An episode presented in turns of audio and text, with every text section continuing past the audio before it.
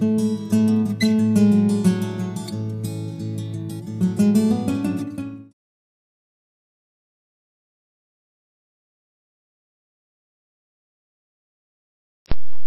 continuación vamos a estudiar el tema de la tutela.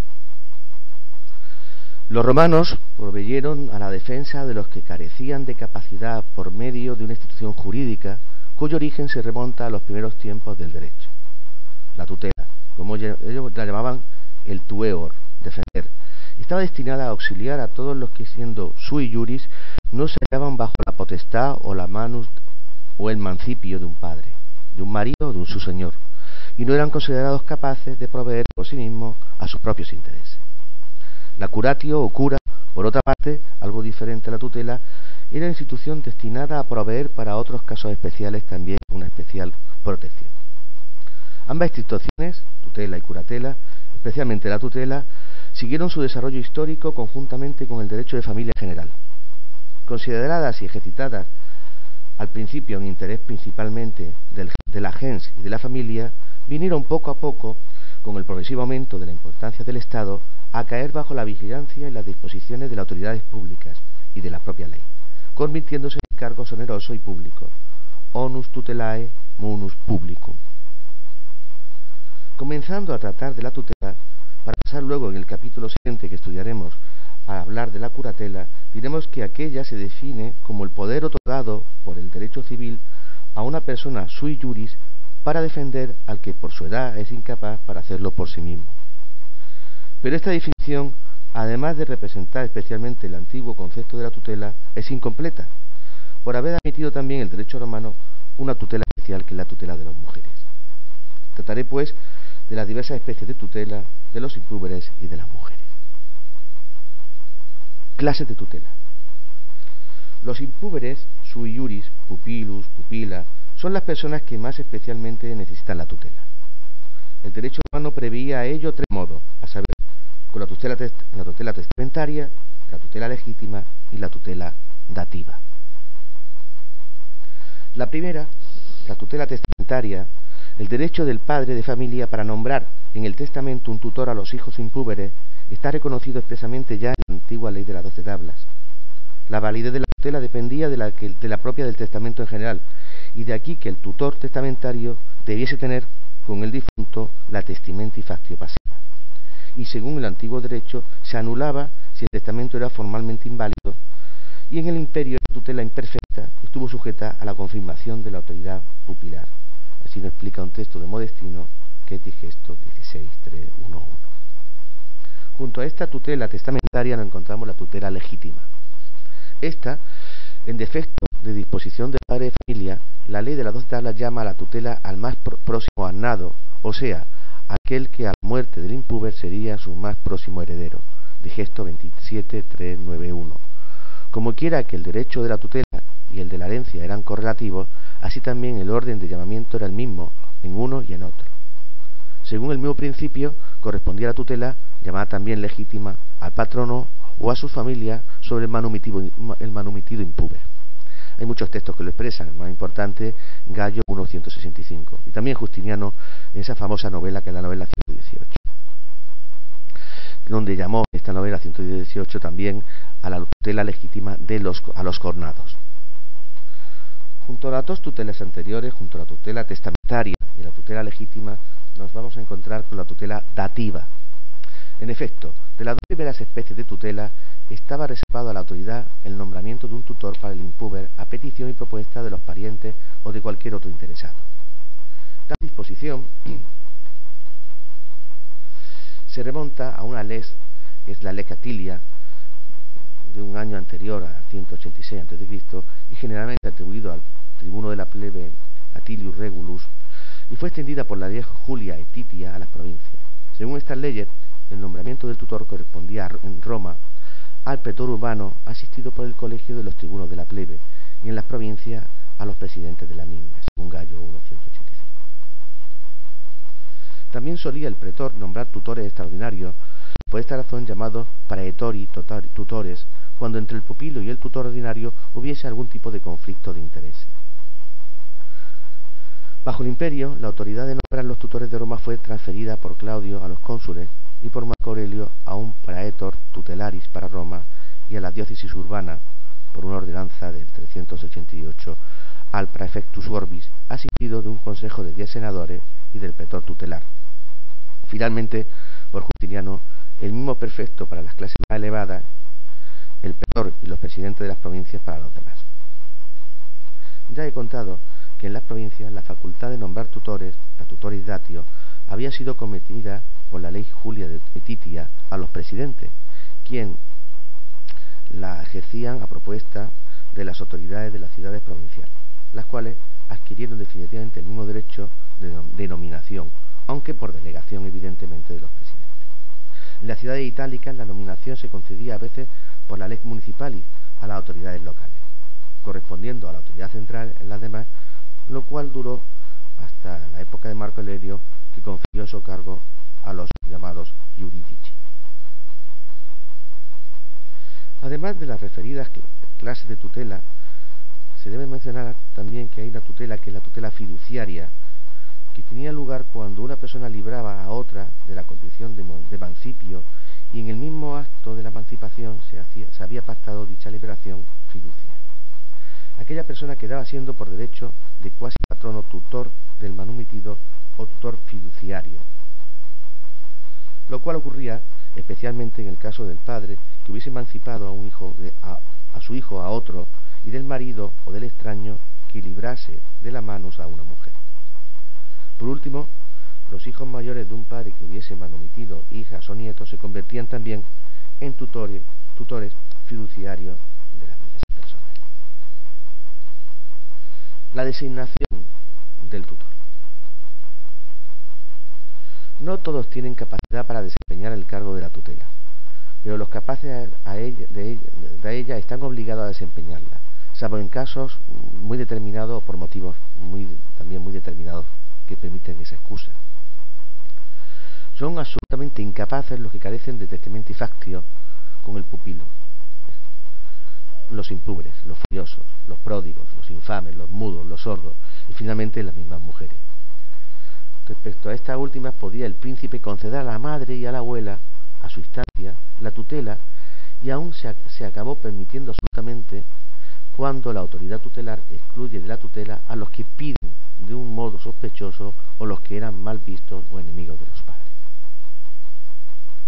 Los motivos de excepción de la tutela, las excusaciones, son muchos y de más diversa índole. Eh, vienen muchas veces recogidos en un texto que son los Fragmenta Vaticana 123-248. Aquí voy a decir solamente los principales, por ejemplo, la edad de 70 años, la ausencia por negocios del Estado, un número determinado de hijos, según la Papia Popea, ¿vale?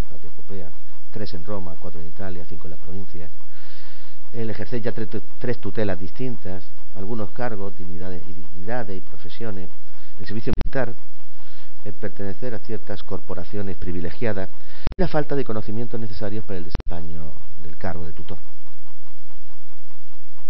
La facultad concedía antiguamente al tutor nombrado por la autoridad de librarse, que se librase proponiendo a otro más hábil, que se librase del cargo, proponiendo a otro más hábil o más próximo al pariente del pupilo, un pariente más próximo. Esto fue abandonado por el derecho justicial. Veamos ahora cuáles son las facultades que tiene el tutor. El carácter de la tutela más tiene de económico que de personal. La educación a la custodia del pupilo se, se confiaba generalmente, aún en Roma, a los parientes próximos y ordinariamente a la madre. Los gastos para la crianza o instrucción, los alimenta, se determinaban en cierta cantidad por el magistrado cuando el padre no lo hubiese previsto este particular en su testamento, y al tutor solo se le confiaba el cuidado personal del pupilo cuando la madre muriese o se incapacitase o no existiese otro pariente próximo. Disposiciones para las cuales el magistrado debía siempre tener en cuenta los deseos del padre difunto y de los propios parientes.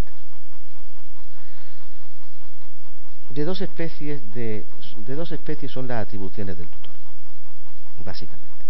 La primera sería la autoritas interpositio y la segunda sería la negotorium gestio. Esto nos viene determinado en distintos textos donde el más importante es digesto 27.2.3 principio.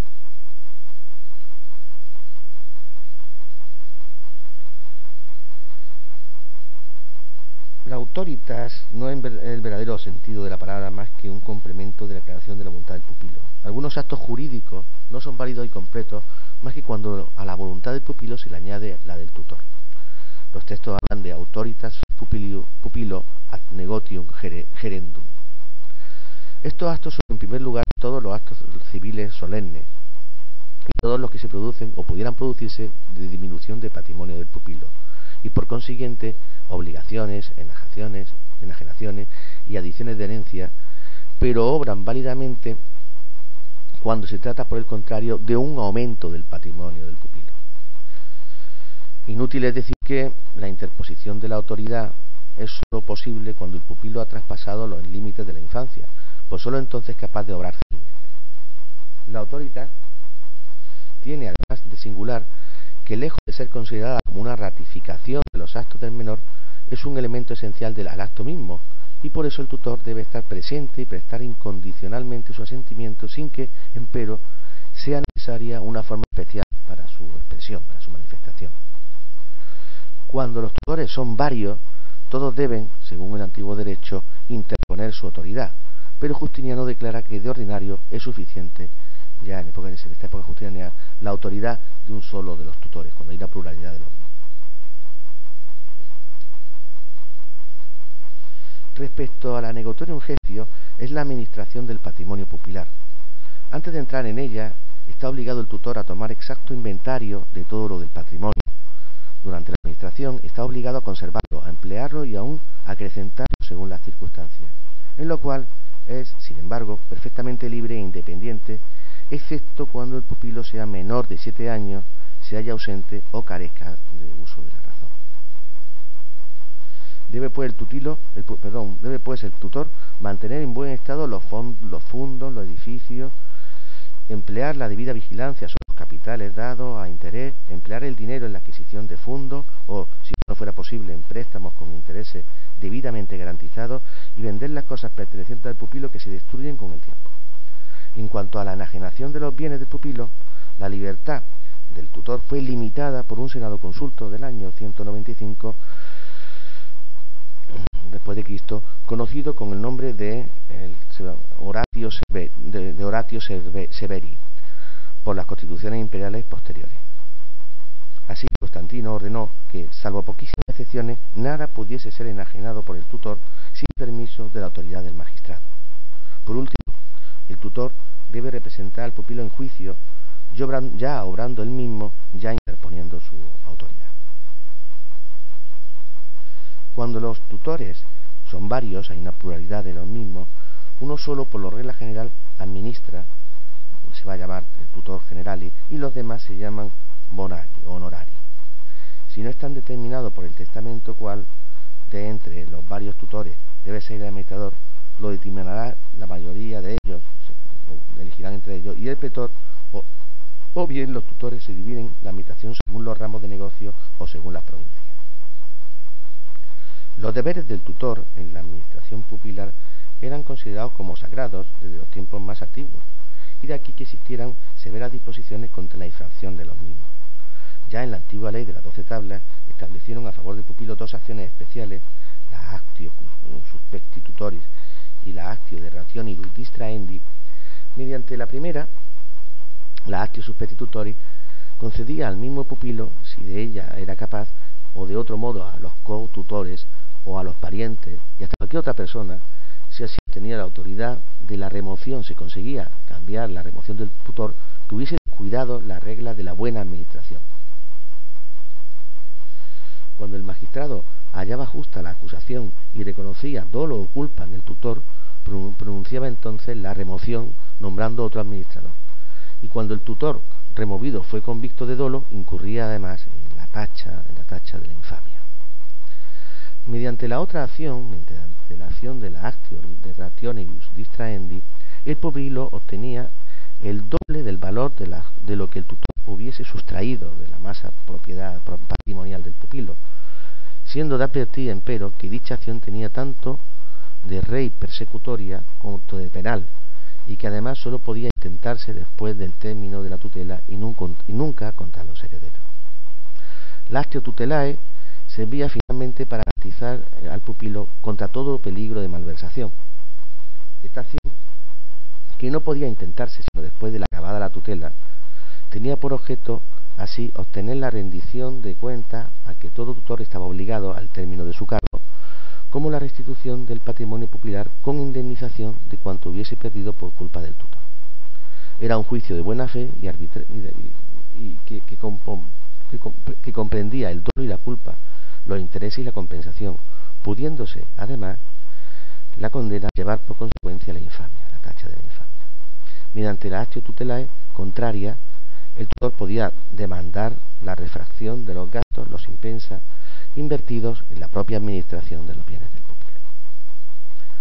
Además de estas acciones, tenía el pupilo asegurado sus intereses mediante cauciones. Bueno, o sea, los textos hablan de la satisfactio, rem, pupilo, salvanfore, que los tutores, excepto los testamentarios y los nombrados por un magistrado mayor, debían prestar por medio de los fideusores en forma de estipulación, mediante una hipoteca legal sobre el patrimonio del tutor, y finalmente mediante la responsabilidad subsidiaria de los que habían contribuido al nombramiento del propio tutor. El que sin ser tutor asume una tutela, lo que las fuentes hablan de protutore o falso tutor, tiene para con el pupilo las mismas obligaciones que el tutor, y las acciones de la tutela se extienden a la protutela. El falso tutor, interponiendo la autoridad, no puede convalidar un acto del pupilo, pero el perjudicado tiene el derecho de la restitución integrum y la acción de daño contra él, contra este falso tutor. Finalmente vamos a estudiar a continuación la tutela de las mujeres. El primitivo derecho romano admitía la tutela perpetua de las mujeres que no estuviesen bajo la potestad o la mano de otra persona. La razón aparente de ello era que la debilidad del sexo, pero la causa más íntima y verdadera era el deseo de conservar a lo anado el patrimonio familiar. Tal, viene, tal explicación nos viene en Gallo en su instituciones 1.182. La tutela de las mujeres podía ser también testamentaria, legítima o dativa. Hay que advertir únicamente en cuanto a la tutela testamentaria, que el derecho de nombrar tutor a las mujeres correspondía también al marido, quien podía asimismo dejar a su mujer la facultad más o menos amplia de escoger el tutor optio, de donde eh, se denominaba entonces un tutor optibus. Añádese a esto que la tutela sobre las mujeres podía confiarse aún a los, impures, a los impúberes varones y a los dementes, que estaban excluidos de la pupilar, y que para aludir a aquella tutela no se admitía excusa alguna. Por lo demás, la condición de las mujeres sometidas a tutela era mucho mejor que la de los pupilos, puesto administraban siempre su patrimonio y solo en algunos casos era necesaria la interposición de la autoridad del tutor. Tales casos eran especialmente los siguientes. La realización de un acto jurídico solemne, como el aguere el o legítimo judicio, la emancipatio, la inmanum conventio, la constitución de una dote, la adición de una herencia, el testamento, la manumisión, la, enajenación de una remanquipi o la interposición de una obligación pasiva. Todos estos casos nos vienen recogidos en Gallo 1.192. La tutela de las mujeres cesaba particularmente por el matrimonio de las mismas cuando pasaban a la mano del marido, por la adjudicatio también, que no era permitida más que al autor del testamento, y por la cesio incure mediante la que tan solo el tutor legítimo podía transmitir la tutela a otra persona. El progreso que ya hacía el fin ya hacia el fin del gobierno consular se había realizado en la condición familiar y jurídica de las mujeres, hizo también desaparecer paulatinamente la tutela de las mismas por razón de sexo. La ley Julia y Papia Popea dispensó de la tutela a las mujeres ingenuas que hubiesen tenido tres hijos y a las libertinas que hubiesen tenido cuatro. Los emperadores solían además conceder este ius trium liberorum. Además, los jurisconsultos habían hallado el expediente para liberar a las mujeres a la tutela legítima de los anados, que le era principalmente onerosa. En efecto, la mujer que quería conseguir aquel objeto solía hacerse reemancipar por el marido en cuya mano se hallase por medio de la coentio o en defecto de aquel por un extraño al cual se le entregaba para este objeto con la misma formalidad de la coentio, lo que se llama la tutela evitae mutandae gratia, a la persona bajo cuya mm, potestad pretendía pasar. Mediante la emancipación y la subsiguiente manumisión, la mujer salía de, de su familia y sus ganados no podían así reclamar ya derecho alguno de tutela legítima.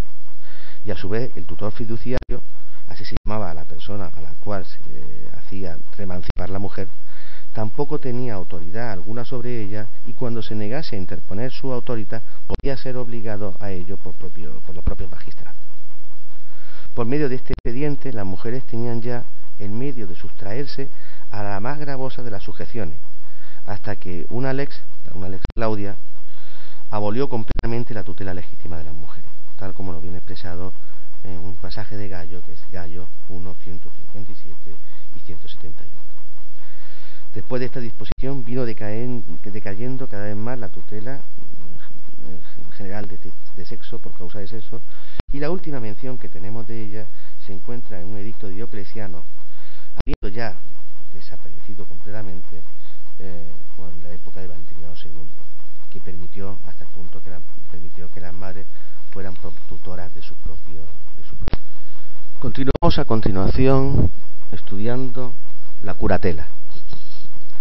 La cura o curatio es una institución jurídica destinada a servir de suplemento a la tutela, es decir, a proveer también a la defensa de los intereses de un individuo por razones particulares que por razones particulares no puede atender por sí mismo su administración. La única diferencia sustancial entre la tutela y la curatela consiste en que mientras el curator tiene la administración del patrimonio y, solo cuando es necesario, la guarda de la persona, jamás interpone su autoridad. En todo lo demás son semejantes a ambas instituciones, eh, tutela y curatela. Por otra parte, difiere la curatela de la simple procuración, en que la primera es, una es un menus publicum dependiente siempre de la nominación del magistrado, ya hace independiente al curador de su matrimonio, de su, de su administración, del administrado, mientras que la segunda tiene un carácter completamente privado y depende de la voluntad del dominus, tanto respecto al modo cuanto a la propia duración. La curatela se divide en legítima y honoraria, según que se funde en la ley, fundamentalmente se habla de la ley de o se depende honoraria si viene del, edicto pretorio. La ley de las tablas contenía las disposiciones para la curatela de los dementes y de los pródigos, al paso que el derecho pretorio proveyó a la de los, la curatela de los menores y otras necesidades que también se establecieron. Clases de tutela. En la fuente nos, encontramos distintos tipos de tutela. Pasamos a estudiarla una por una. La primera es la cura furiosis. El demente que había llegado a la pubertad era confiado a la curatela de los annados o en su defecto de los gentiles. El magistrado debía confirmar al curador legítimo después de una completa investigación del asunto, para que él no estuviese absolutamente enajenado, aquel que tenía simplemente debilitadas sus facultades mentales, se preveía también el derecho pretorio, haciéndole nombrar por el magistrado un curator, que era un curator especial. Eh, eh, ese que no era totalmente furioso, ¿no? lo que se llama simplemente el insarus. Tenía un curator especial que viene recogido en Digesto 42, 5, 22 Junto a esta cura furiosa nos encontramos la, la cura prodigi, que era la cura de los pródigos. El que dilapidaba su patrimonio fue considerado y tratado ya desde los tiempos antiguos como, un, como alguien que tenía un trastorno mental. Y a instancias, a postulatio de los parientes, del, de los parientes el pretor pronunciaba la declaración de prodigalidad, después de la cual se le privaba de la administración y se le sujetaba a la cura de, una persona que era un curator nombrado entre los próximos, los parientes próximos, que eran los que mm, intervenían en la administración de los bienes de este sujeto dilapidador, tal como nos viene indicado en un digesto que es digesto 27.10, principio. También no encontramos otra cura que es la cura de los menores de 25 años. La tutela cesaba, como hemos visto, cuando el pupilo hubiese llegado a la pubertad, momento desde el cual tenía los más completa capacidad de obrar civilmente. Pero cuando, era con, pero cuando con la corrupción de las costumbres se acrecentaron los peligros a que estaban expuestos estos adolescentes suyuri, sin experiencia en el mundo comercial, se dejó de sentir la necesidad de proveer mediante disposiciones legislativas la defensa de estas personas carentes de tal experiencia económica. Así lo hizo primeramente la lex una lex praetoria de circunscripción adolescentium que distinguió entre los mayores y menores de 25 años, tutelando de varios modos a estos últimos contra los peligros y los posibles fraudes. Así, los que hubiesen engañado a un menor incurrían en pena pecuniaria infamante y el menor podía oponer siempre una exceptio, la exceptio legis a las acciones que se intentasen contra él a consecuencia de un contrato. Y, finalmente, se concedía a los menores la facultad de pedir al pretor el nombramiento de un curador. A pesar de esto, no estaban obligados todos los menores a tener un curator, sino que se dejaba a su propio interés, ya que nadie hubiera contratado voluntariamente con un menor obviamente, a riesgo de que eh, le fuera propuesta eh, la excepción posteriormente y quedarse entonces sin un contrato inválido y encima con una pena pecuniaria. Bajo Marco Aurelio, el nombramiento del curato se convirtió en algo obligatorio para algunos actos especiales, como juicios, cobros y sobre todo para las enajenaciones. Cuando el pupilo llegaba a la puerta, no se hubiese elegido un curator, el petor le nombraba uno de oficio para cada uno de los actos. Esta obligación se originó naturalmente la costumbre de que la mayor parte de los menores pidiesen un curator permanente y general, no un curator para cada uno de los actos. También nos encontramos otra categoría que sería cura ex alis causis, en donde el pretor se vio también en la precisión de nombrar curadores para otros muchos casos especiales, como para los que por vicio natural no pudiesen atender a sus negocios para los ausentes durante largo tiempo, para los bienes que quedaban sin administrador, como los de un quebrado o de una herencia yacente, o del que ha de hacer, la cura ventris, y finalmente para el pupilo cuando el tutor no puede ocuparse de la administración. Son muchos los textos que hablan de, este tema, ¿no? sobre todo instituciones 1.23.4 y instituciones 1.23.5. Por lo que respecta a las relaciones jurídicas entre el curator y, administrado, y, el, administrado, las obligaciones y las responsabilidades del primero son análogas, muy análogas a las del tutor. El sometido a la curatela no estaba, por el contrario, limitado en su libertad de acción, y salva las incapacidades específicas para administrar y para enajenar, podía obligarse aún por medio de la estipulación. Podía intentar contra el curador, eso sí, esa actio que hemos visto antes, esa acusatio que hemos visto antes, que es la accusatio substitutori y la acción negatorium gestio análoga a la, a la, acción tutelae. Y el curator, a su vez, podía demandar eh, al, administrador mediante una, su contrario judicio para la refracción de los gastos, es decir, para recuperar los gastos que ha realizado a la hora de administrar los bienes de este, de este La, curatela termina para el curator en, los mismos casos en el que cesa para el tutor y para el administrado cesa y para el administrado cesa con el recobro de la salud del mentecato, con la corrección del pródigo o con el cumplimiento de los 25 años, si es el caso de la minoría de edad. Respecto a este último, podía el emperador conceder lo que se llama la venia aetatis, para la que, según la disposición de Constantino, era preciso la edad de 20 años el varón mínimo y de 18 años en la, cuando era el caso de hembras, en el caso de mujeres.